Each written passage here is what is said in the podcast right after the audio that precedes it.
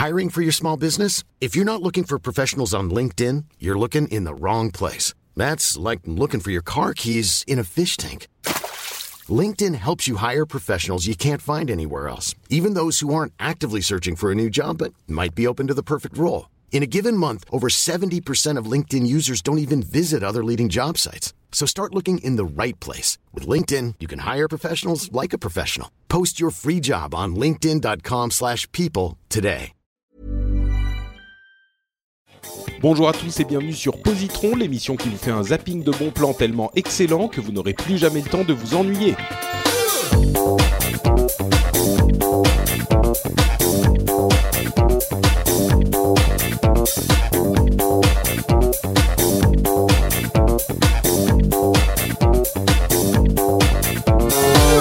À tous et bienvenue sur Positron, l'émission où on vous recommande trois ou plus trucs cool en 20 minutes à peu près. Je suis Patrick Béja et je retrouve pour mon plus grand plaisir aujourd'hui pour la deuxième fois et la dernière fois de le dernier épisode de cette session de quatre épisodes un petit peu spéciaux. euh, je retrouve donc Cassim. Comment vas-tu Cassim Wouhou, ça va, euh, ça va bien, ça va bien toujours. Ah, c'est c'est magnifique. Euh, On, on s'est dit euh, ouais, il faut être hyper énergique aujourd'hui, et là il commence avec un vrai wouhou euh, hyper authentique. Parfait, Cassim. bon, écoute, euh, merci de revenir dans Positron.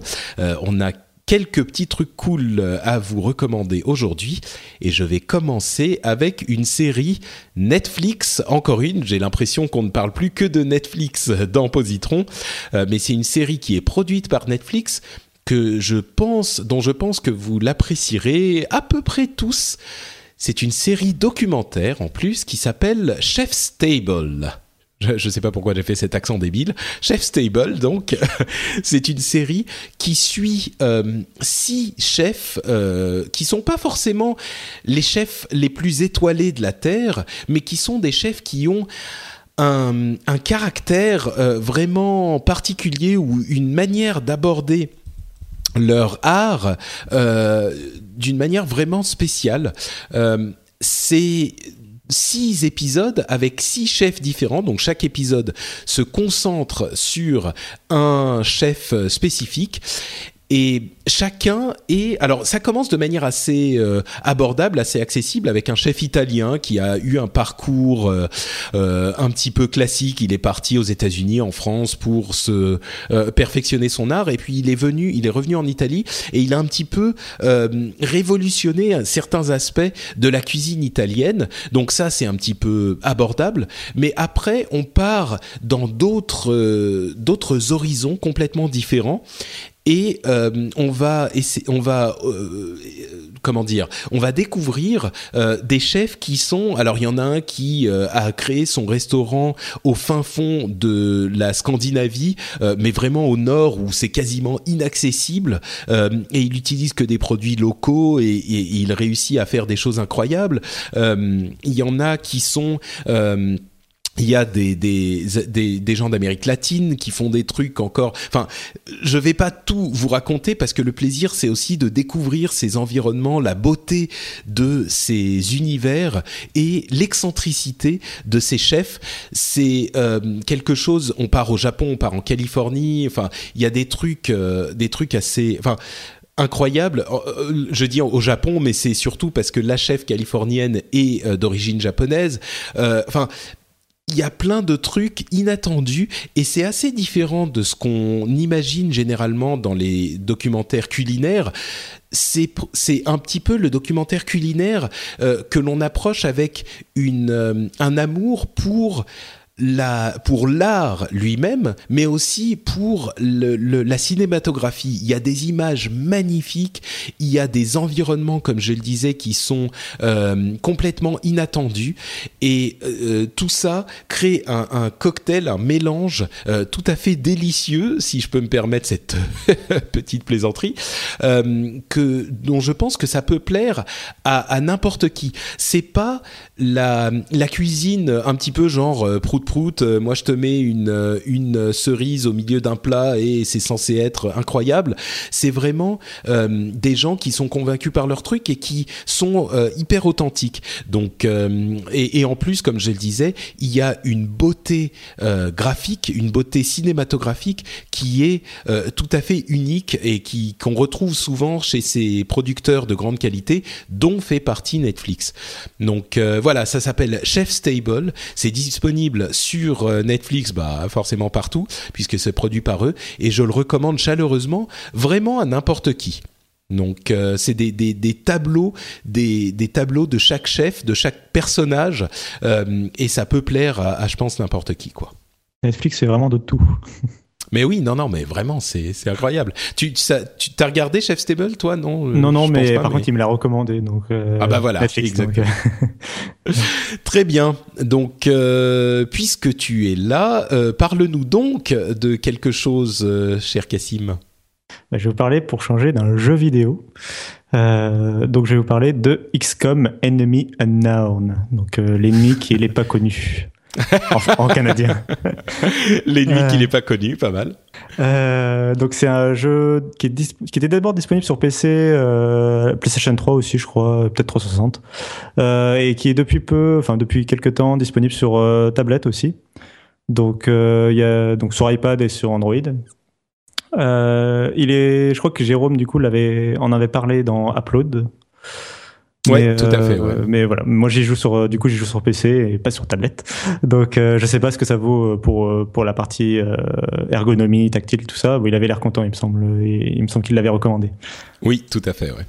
Euh, donc, euh, mais donc XCOM, euh, c'est en fait c'est un reboot. alors moi j'étais excité quand ils l'ont quand ils l'ont annoncé parce que donc c'est un reboot d'un jeu auquel je joue depuis que je suis petit, qui date des années 90. C'est un tout vieux jeu à la base, et donc le reboot a été fait par les créateurs du jeu original. Et il est édité par Firaxis, qui est connu dans le monde PC pour Civilization, pour la série des jeux Civilization. Donc il est et c'est des gens qui savent qui savent ce qu'ils font quoi.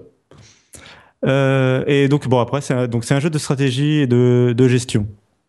Euh, le principe c'est que en fait on, est dans, une sorte de futur proche où les aliens commencent euh, à envahir la planète un peu comme à la, X Files quoi. Et, et, donc on a il y a les pays qui décident de, de, faire quelque chose à propos de ça et ils s'unissent en fait ils voient que vraiment les, les, aliens sont trop puissants donc ils, ils s'unissent, ils mettent de l'argent en commun et euh, ils créent le projet XCOM, d'où le nom du jeu. Et, euh, et donc dans XCOM, en fait, euh, le joueur, nous, on incarne le chef euh, de XCOM, de cette organisation. Et on va avoir donc notre base située quelque part dans le monde qu'on choisit, qui va nous donner des bonus différents selon qu'on est en Australie, en Europe, ou, ou, peu importe le pays. Et donc en fait le jeu va se, découper, va se découper en deux parties.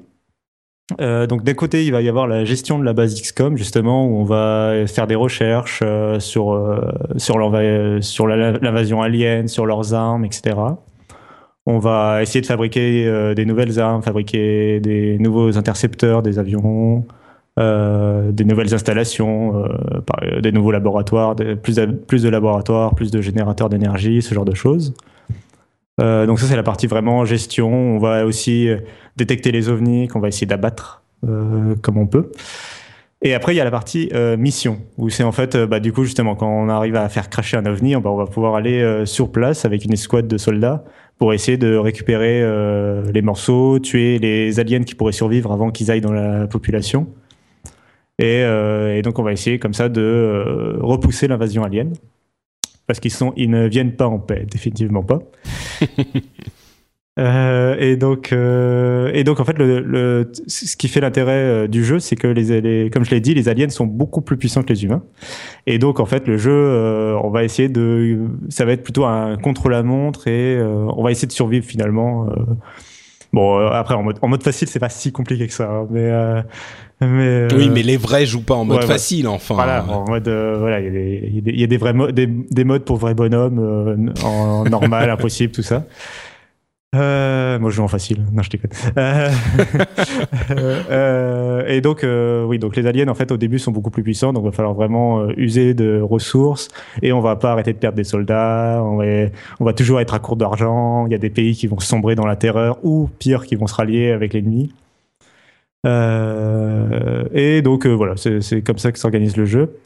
Donc, c'est un plutôt bon jeu. Euh, moi, j'avais beaucoup, j'ai plutôt bien aimé. Je sais que certains fans du premier jeu n'avaient pas forcément aimé le reboot. Moi, j'ai beaucoup aimé. Je trouve que c'est une bonne modernisation. C'est-à-dire que bah, quand on fait un jeu maintenant, on est obligé de le rendre euh, plus accessible, d'augmenter un peu la narration, de le rendre un peu plus. Euh... Bah, voilà quoi. C'est plus un jeu des années 90 quoi. et, euh, et pour les, et donc ils ont en plus rajouté des éléments, euh, des éléments nouveaux euh, qu'on a vu dans d'autres jeux avant. Donc par exemple, maintenant il y a des classes avec des arbres de compétences pour les soldats. Euh, donc j'ai dit il y a un peu plus de narration. Donc voilà, il y, a quand même des éléments.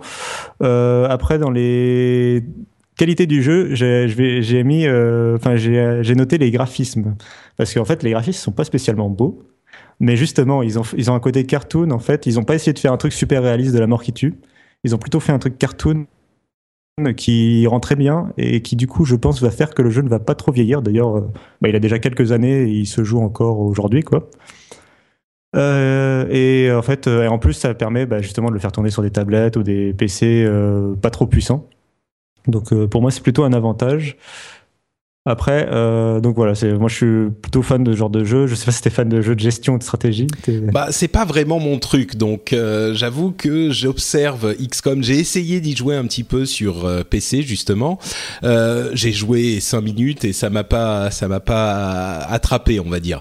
Mais il y a plein de gens qui adorent et effectivement XCOM est une série qui a très bonne réputation dans ce style de jeu et le Enemy Unknown, donc la, le reboot, je pense a été quand même assez apprécié des fans, même s'il y a quelques personnes qui ont dit non, c'est pas exactement la même chose. Oui, bah, ils voulaient un remake graphique du premier. Bon, bah, voilà, il y a, y a, des trucs, il y a des possibles, des choses qui étaient compliquées dans le premier, en fait, qu'ils ont viré, euh, ils ont simplifié certains trucs que moi je trouve que, enfin, c'était plutôt une bonne idée et, et, des trucs qui étaient pas forcément très utiles finalement euh, hmm. dans les premiers. Moi, je le Ouais, moi je le recommanderais aux fans de ce style de jeu quand même. Euh, Je sais que Jérôme disait, euh, je sais plus s'il il hésitait, mais il disait ouais c'est un petit peu pour tout le monde machin.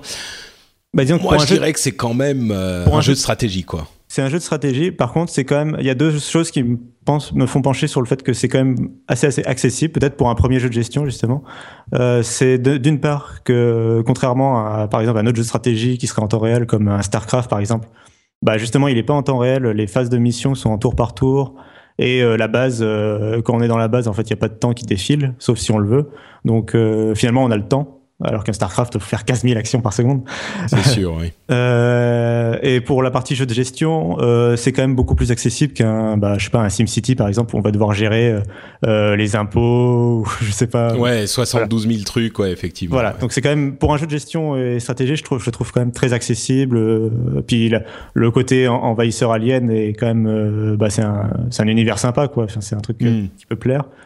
donc je le conseillerais quand même pour tout le monde parmi les gamers. Bon après voilà, c'est quand même ça reste un jeu de gestion et de stratégie, donc je suis assez d'accord avec toi sur le fait que euh, bah c'est pas voilà c'est pas c'est pas Candy Crush quoi. Hein. Oui d'accord. On est oui effectivement. Bon si c'est l'autre alternative c'est un, jeu vidéo euh, c'est un vrai et pour euh, pour les gens qui jouent sur tablette ça reste un c'est un c'est un vrai jeu vidéo. Il y en a pas tant que ça des vrais jeux entre guillemets euh, hmm. sur tablette.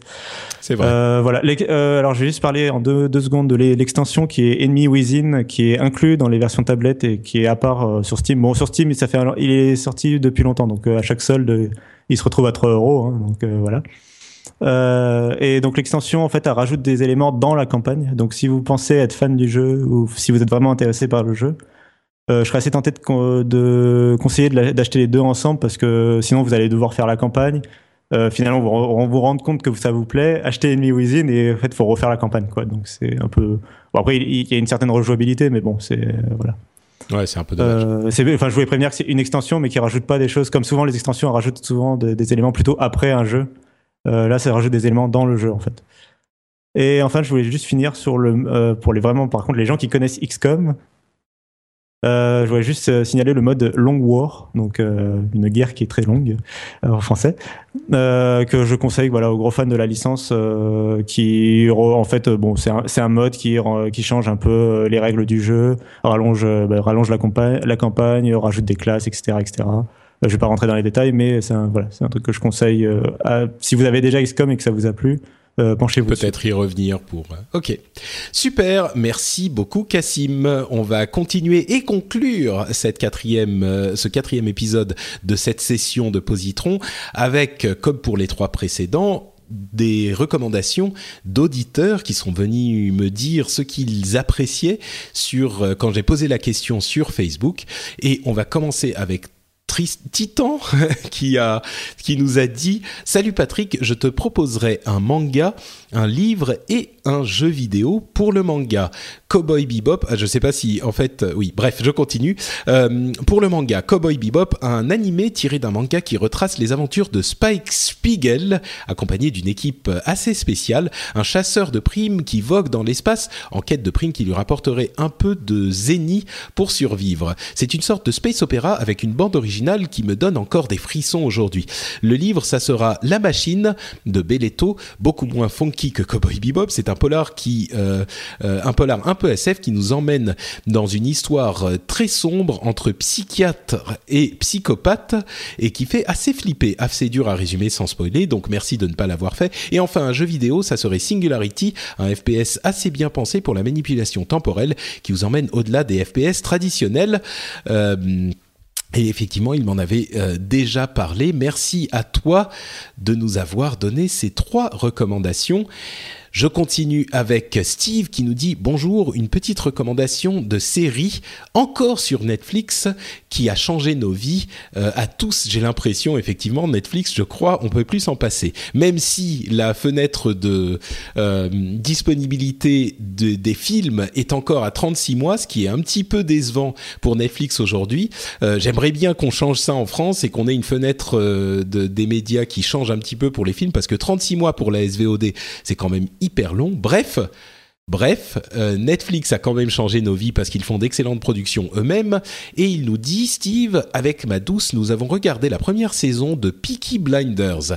L'époque d'une Angleterre industrielle froide, sombre et reproduite à merveille, une guerre des gangs inspirée de Gangs of New York, une ambiance à couper le souffle et un casting vraiment au top, avec dans le rôle euh, principal Cillian Murphy, vu dans Inception de Nolan notamment, qui éclabousse la série par son jeu d'acteur. Six épisodes d'une heure sans longueur à voir absolument. Moi, je me tâtais à regarder euh, la série en question. Euh, c'est vrai que Netflix me propose régulièrement. J'étais pas hyper chaud, mais je pense qu'avec cette recommandation, on va se lancer avec ma femme, on va regarder ça. Ça risque d'être bien sympathique. Et enfin, Anne nous dit qu'elle nous recommande le roman graphique Trop n'est pas assez de Uli Lust, le périple autobiographique de deux jeunes Autrichiennes qui, dans les années 80, décident sur un coup de tête de partir en Italie sans passeport, sans argent, sans plan. Ce livre m'a bouleversé, c'est cru, c'est puissant. Si tout le monde pouvait le lire, ça serait une bonne chose, nous dit Anne, merci de cette recommandation et merci à tous d'avoir participé à ce petit jeu des positrons euh, un petit peu spéciaux faits en communauté tous ensemble. C'était la joie, c'était vraiment sympathique. Euh, je vous rappelle tout ce qu'on vous a recommandé pour cet épisode. On avait Chef Stable, une série documentaire pour tous à mon sens, XCOM Enemy Unknown, un jeu vidéo plutôt pour fans de jeux vidéo mais si vous l'êtes, c'est à essayer. Euh, un manga principalement euh, Cowboy Bebop, je vais pas refaire les autres recommandations de Titan, je sais pas si c'est Titan ou Tristan, c'est quand même, euh, mais bon, c'est peut-être Titan. Euh, Peaky Blinders recommandé par Steve, une série télé toujours sur Netflix, et enfin un roman graphique appelé N'est pas assez de que recommandé par Anne. Ça nous fait une bonne quantité de choses à voir pour cet épisode, et vous pouvez toujours revenir sur les positrons précédents si vous avez des choses que vous cherchez à faire euh, ce week-end ou à d'autres moments, l'avantage de Positron, c'est que c'est toujours... C'est toujours un éternuement Non, euh, c'est toujours. je suis désolé, excusez-moi. Euh, Positron, c'est toujours disponible, ça ne vieillit pas et chaque épisode vient s'ajouter au monceau de trésors que vous pouvez retrouver pour vous donner des recommandations de trucs à faire. Je vous rappelle donc que nous sommes sur le site frenchspin.fr si vous voulez retrouver cette émission ou d'autres, je suis sûr qu'il y en a d'autres qui vous plairont également. Euh, vous pouvez me retrouver sur, euh, sur Netflix, non pas sur Netflix, sur Facebook et sur Twitter. Je suis Note Patrick euh, sur ces deux réseaux sociaux et je demanderai donc à Cassim de nous dire enfin où on peut le retrouver, lui aussi sur Internet. Alors, on peut me retrouver. Alors, la dernière fois, j'ai parlé de mon podcast Lifestyle. Donc là, j'ai plutôt parlé de mon boulot. Euh, on peut me retrouver sur euh, frawin.com. Donc, c'est euh, le site, le cousin de Frandroid dédié à Microsoft. Et on peut aussi me retrouver sur Twitter, at notcassim, N-O-T-C-A 2 s m Je me demande où tu as trouvé ce pseudo si intelligent. à mon avis, tu as été inspiré par quelqu'un d'une immense qualité. Oui, Merci. Un, oui ferme, clair, précis. J'imaginais que tu dirais autre chose, mais, euh, ça me satisfait totalement. Je crois qu'on est une petite communauté à, de notes quelque chose maintenant sur euh, Twitter. Euh. Effectivement, ouais. j'en vois passer de temps en temps et je les aime tous autant les uns que les autres. Bon, merci à vous tous de nous avoir écoutés. On est de retour dans 15 jours pour une nouvelle session de Positron qui sera un petit peu plus classique avec deux invités qui feront euh, la session entière de quatre épisodes. On espère que vous avez apprécié celle-ci et on vous donne rendez-vous dans 15 jours pour un nouvel épisode. Ciao à tous Ciao, ciao.